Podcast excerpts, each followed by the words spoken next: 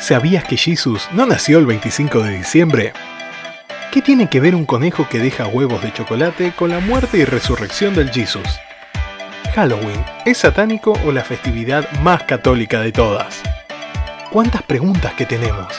Y qué pocas nos contestan. Pero eso, eso se terminó.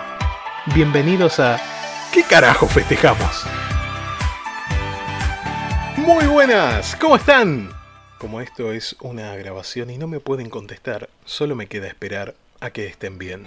Soy Noro Nazareno para el que no me conoce y esto es ¿Qué carajo festejamos? Y llegó marzo, gente, por fin. Y con este nuevo mes llegan nuevas festividades para analizar.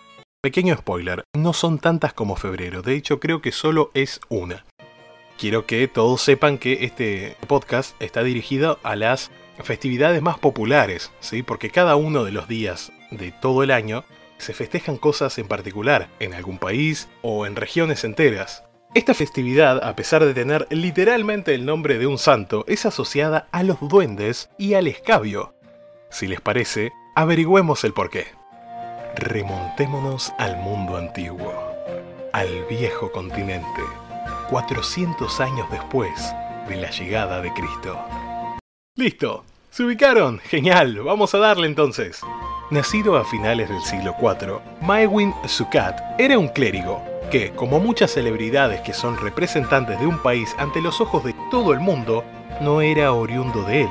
En el caso de Patricio, nombre que se autoimpuso cuando se recibió de sacerdote, era inglés, nacido en Escocia, los hermanos y hermanas son enemigos naturales, como ingleses y escoceses, o galeses y escoceses, o japoneses y escoceses, o escoceses y otros escoceses. Malditos escoceses, arruinaron a Escocia.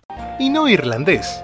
De adolescente fue secuestrado por piratas que lo alejaron de su padre, Calpornius, y de su madre, Conchesa.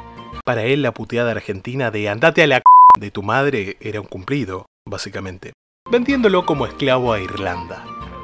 Se lo considera el pionero del catolicismo en tierras irlandesas, aunque se tiene constancia de que mucho antes de él ya existían fieles en el territorio, pero ningún otro sacerdote anteriormente había logrado lo que él.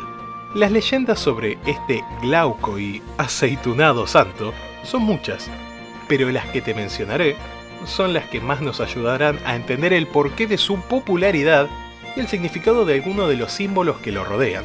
La religión celta era la que predominaba en Irlanda. Sus sacerdotes eran los druidas, hombres con los cuales los monjes y curas católicos no se llevaban muy bien que digamos. La verdad, las cosas como son. Y aquí el primer símbolo, los duendes o leprechauns. Soy un leprechaun, hija mía, y te voy a hacer pagar. Cuenta la leyenda que los poderosos druidas observaron cómo poco a poco su número de fieles disminuía drásticamente.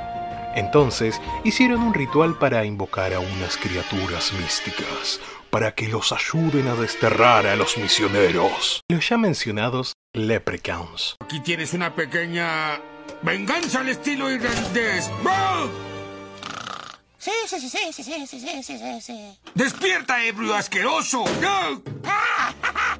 No soy un druida, pero, digo yo, ¿no hubiera sido mejor contratar a un par de dragones? No sé, ¿eh? digo, desde la ignorancia hablo, ¿eh?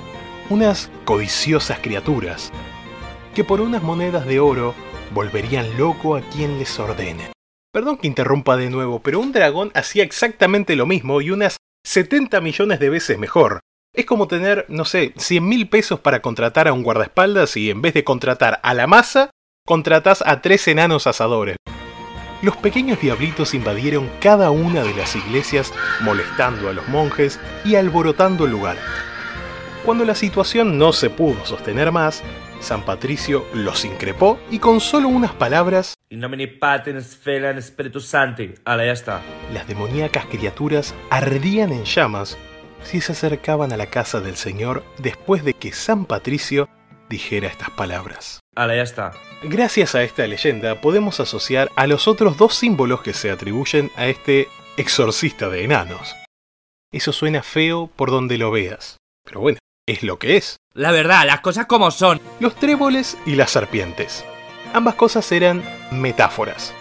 Metáforas utilizadas para enseñar o encubrir algo realmente Aterrador. Los tréboles eran utilizados por el santo para explicar la Santísima Trinidad, el Padre, el Hijo y el Espíritu Santo. Y en el caso de las serpientes, es una metáfora para encubrir el genocidio celta por parte de la Iglesia Católica. Se dice que San Patricio logró reunir a todas las serpientes de Irlanda para ahogarlas y así exterminarlas o expulsarlas, en el mejor de los casos, del país. Pasa que las serpientes no eran animales, sino que eran los druidas y los celtas que no se convirtieron al catolicismo. Se les decía de esta manera porque eran asociados con la hechicería y con Lucifer, la serpiente del árbol del conocimiento del Edén. Y bueno, ¿qué crees que te responda? Ahora, volviendo un poco más a la modernidad. La fiesta que conmemora la muerte de San Patricio, el día 17 de marzo, dejó de tener ese significado religioso para ser un día de orgullo irlandés, exponiendo sus mayores representantes culturales a todo el mundo. El color verde es el que más predomina en el país por sus hermosos tréboles. Además, se lo asocia a la felicidad, la esperanza y la diversión. Los duendes, esas criaturas mágicas tan icónicas del lugar. Y por último, pero no menos importante, las cervezas. Dale, nene, aguante el escabio. La especialidad de Irlanda son las Stout y las Porter. Pruébenlas. Sé que a ti, querida audiencia, te va a encantar. Esa exquisita bebida de malta tostada que une a las personas de todo el mundo, sin importar su origen, color, estatura, raza de criatura mítica o nacionalidad. Muchas gracias por escuchar este podcast. No te olvides de seguirme en Spotify, Instagram y Facebook como Locutando Ando. Si te gusta lo que hago, compartilo, me gustealo y nos vemos en la próxima festividad. Chao.